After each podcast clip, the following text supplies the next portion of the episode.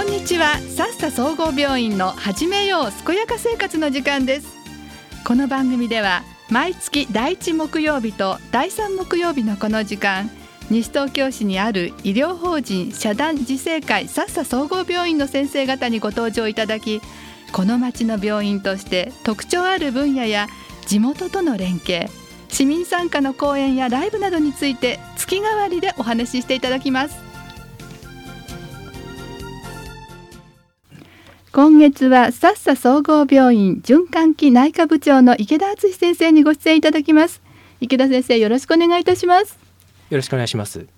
さあ池田先生は循環器内科の部長先生でいらっしゃいますがあのどんな方なのかご紹介からお願いします。はい、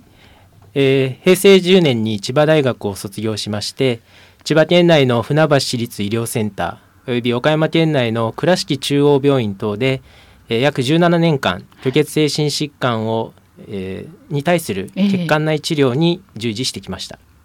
えー、そうですかさあ、えー、先生あの今回のテーマですけれども、えー、虚血性その心疾患、まあ、先生が専門でなさってきたその病気について教えていただきたいんですがじゃあまずはどういうものなのかお願いいたします。はいえっと、今心疾患は日本の死因の中で悪性新生物について第2位の死因となっています。そうですか。でその中でも虚血性心疾患というのは、えー、心臓を栄養する血管冠動脈というんですけれども、はい、冠動脈。その心臓そのものを栄養している血管のトラブルの病気です。心臓はだいたい1日に10万回ポンプとして打っているんですが10万回も、はい、えー、その心臓そのものに栄養を送っている冠動脈という病気にトラブルが起こるのが虚血性心疾患という病気です。冠動脈が、はい、で、えー、虚血性心疾患の中には、まあ、大きく分けて狭心症と心筋梗塞という病気があります。はい、よく聞く名前ですよね。そうですね。えー、狭心症というのはその冠動脈の動脈の壁にコレステロールなどが徐々に徐々にこびりついていって、はい、血液の通り道が狭くなってしまって起こる病気です。はい、で、えー、心臓を栄養する血管に、えー、動脈硬化が起こってしまって心臓に十分な栄養分が行き渡らないためにさまざまな症状が出てきます。えー、ゆっくりとして、えー、心臓があまり動かなくても働かなくてもいいような時には何も症状が出てこないのが大半なんですけれども、はい、えー、階段を上ったり坂道を上ったり重いものを持ったり走ったり、まあ、そういったように心臓に大きな負荷がかかった時にはあの十分な栄養分がもらえないために心臓のが苦しくなってさまざまな症状が出てきます。なるほど。で症状としては典型的なものとしては胸が痛くなるとか。胸がはい。あるいは胸が押されるような感じがする、えー、胸がなんか不快な感じがする、はい、まあ、そういったような胸に関する症状が、まあ、あの主なものなんですけれども、はい、それ以外にもみぞおちが痛くなるとか。みぞおち。あるいは首が締め付けられるような感じがするとか。奥歯が痛くなるとか。奥歯も痛くなるんですそうですね。あとは左手がだるくなるまあ、そういったように人それぞれにあのいろんな症状が出てくるので、えー、胸に何も症状がないからといって狭心症ではないとは言い切れない、まあ、そういう病気です。そうですか。で一方で心筋梗塞というのは、えー、突然その心臓を栄養する血管が詰まってしまう病気です。はい、何の前触れもなくある時突然心臓の血管が詰まってしまってその先に十分な栄養分が突然流れなくなってしまうために、はい、心臓の筋肉が死んで腐ってしまう。いわゆる壊死してしまう。そういう病気です。怖いですね。そうですね。なので心筋梗塞の場合には一刻を争っていろいろな治療を進めていく必要があります。で狭心症の場合には、えー、心臓の筋肉が死んで腐ってしまうというようなことはないんですが、はい、今お話しした心筋梗塞の場合には心臓の筋肉そのものが死んで腐ってしまうために、血管だけの問題ではなくなってしまいます。はい、まあ、その結果としてえー、心臓の機能が落ちてしまって心不全になってしまうとか、はい、壊死に陥った筋肉は非常に脆いので突然心臓が破れてしまう。まあ、そういったようなことが突然起こってしまったりあるいはあ不整脈を起こしてしまったり、はい、まあ、そういったようなことで心筋梗塞の場合には命を落とされる方がいらっしゃいます。ああ、それでなんですね。そうですね。で、心筋梗塞の場合には病院にたどり着けないで命を落とす方が十数パーセント、えー、入院されても入院中に命を落とされてしまう方がいまだに数パーセントはいらっしゃいます。まあ、それほど重篤な病気です。なるほど。やはりその狭心症と、えー、それから心筋梗塞ずいぶん大きな違いがあるんですね。そうですね。うん。さあそれでは、えー、この辺で先生のリクエスト曲をおかけしたいと思うんですけれども、はい、さあ、えー、先生今回選ばれたのがエルビス・コステラの C ということなんですけれども、はい。はい、先生これは何か思い出とかあるんですか？えっ、とまあまずノッティングヒルの恋人の主題歌だったんですけれども、はいえ。ー、まあ、あの映画が、まあ、好きだったっていうことと、まあ、歌詞がですね、えー、すごくあの好きで、まあ、実はあの、えー、まあ僕今結婚してちょうどこの6月で5年になるんですが、はい、結婚式の時にも流させてもらった曲です。そうですか。ああ、それだったら本当に思い出深い曲とそうです、ね、いうことですね。はい、さあ、それではじゃあ先生から曲のご紹介をお願いしたいと思うんですはい。じゃあエルビスコステロで C です。お聞きいただいたのはエルビスコステロで C でした。さあ、えー、ここからは質問コーナーです。先生あの先ほどその虚血性心疾患の症状いろいろ伺ったんですけれどもあのこういったお聞きしたようなその症状が出た時どうすればいいんでしょう？そうですね。まずあの発作の程度にもよります、はい。えー、だいぶ前からなんとなく階段を上った時に胸がおかしいなとか、うん、なんとなく変だな、まあ、その程度のものであれば大慌てする必要はありません。はいなので、えー、循環器内科の外来に来ていただいて、さまざまな検査をしていくことになります。はい、一方で、えー、つい最近から突然胸が苦しくなってきたとか、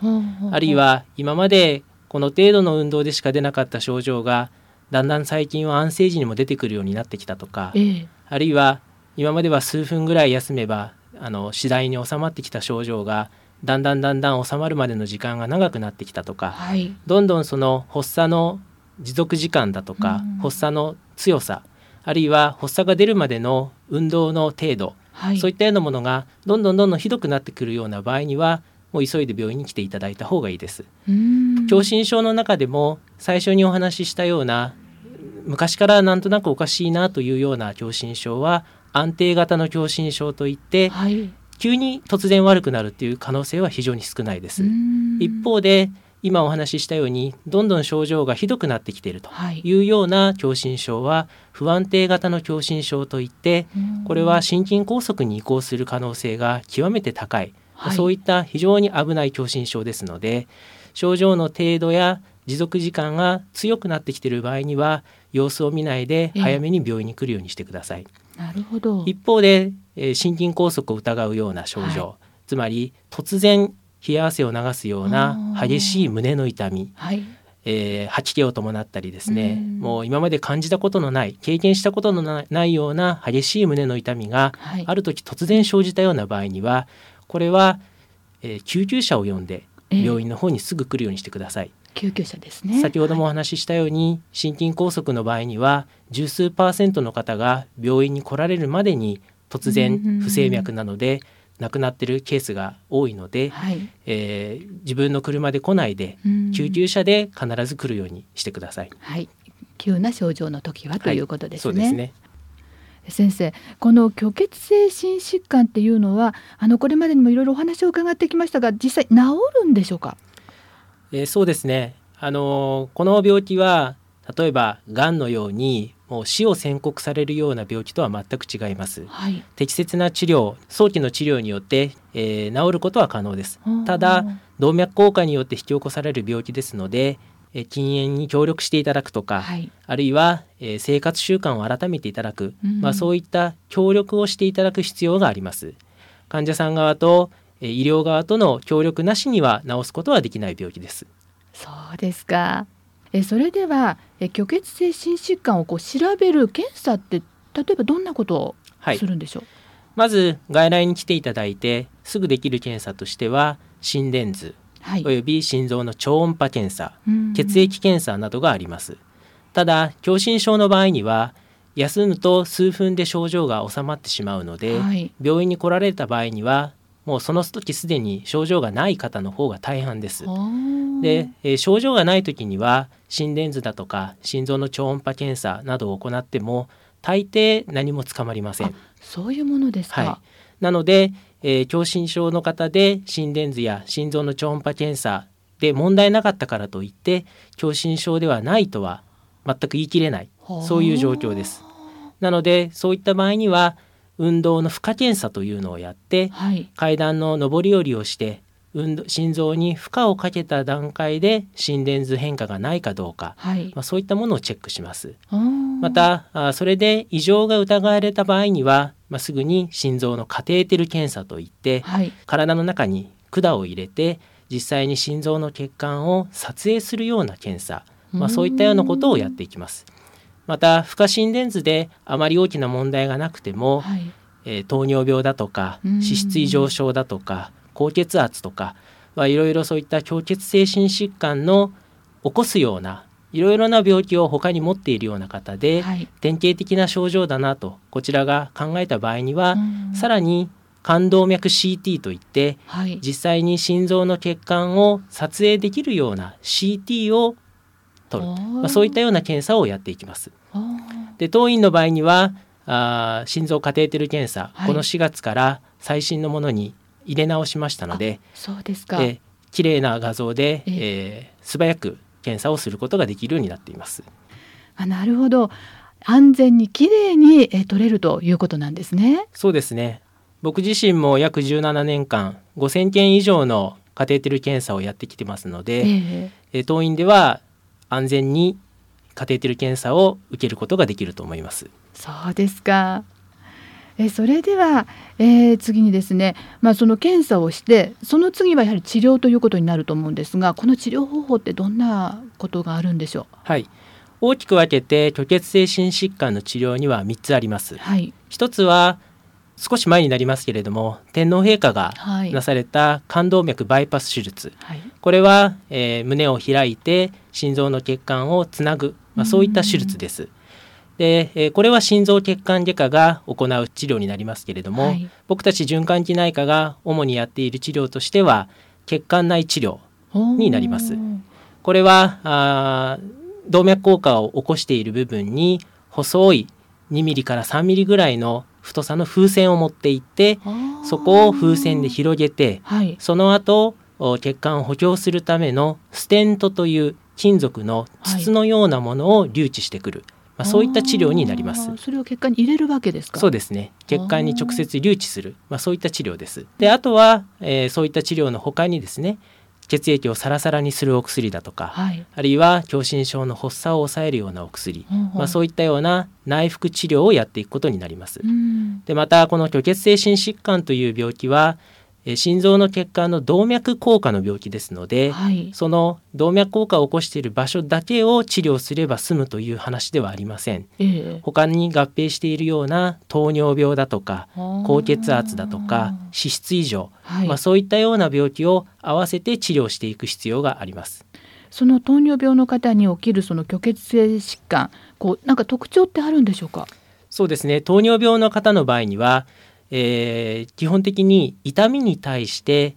まあ、鈍感になってしまう。まあ、そういう状況になります。はい、ですので、えー、実は心臓の血管に動脈硬化が進んでいるのにご自分では全く気づかないで知らないうちに動脈硬化がどんどんどんどん進んでいってしまう、まあ、そういってるような可能性があります。また心臓を栄養している血管というのは全部で3本あるんですが、はい、その3本全てに動脈硬化が進んできてしまう、まあ、そういったように複数の血管にトラブルが起こってしまう可能性があります。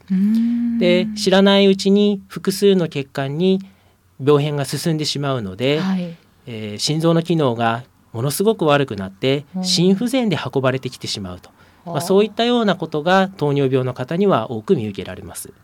うですかあの糖尿病を持っているとあの他の病気にもこういろんな影響が出るというふうには聞いていましたけれどもやはりこの日常生活で何かこう改めていかなければいけないこと気をつけていかなければいけないことがあるんじゃないでしょうか？そうですねえー、先ほどもお話ししたように動脈硬化の病気ですので、はい、動脈硬化を起こすような、えー、状態、うん、それはあの改善していく必要があります。はい、でこれはあ次回お話しさせていただく閉塞性動脈硬化症の予防ということにもつながっていきますので、はい、次回に詳しくお話しさせていただきたいと思います。はい。さあ、えー、その今、えー、先生のお話にありましたように閉塞性動脈硬化症、えー、これが次回のテーマということになります。先生またあの18日の木曜日に続きお話を聞かせてください。池田先生本日はどうもありがとうございました。ありがとうございました。この番組は医療法人自生会さっさ総合病院の提供でお送りしました。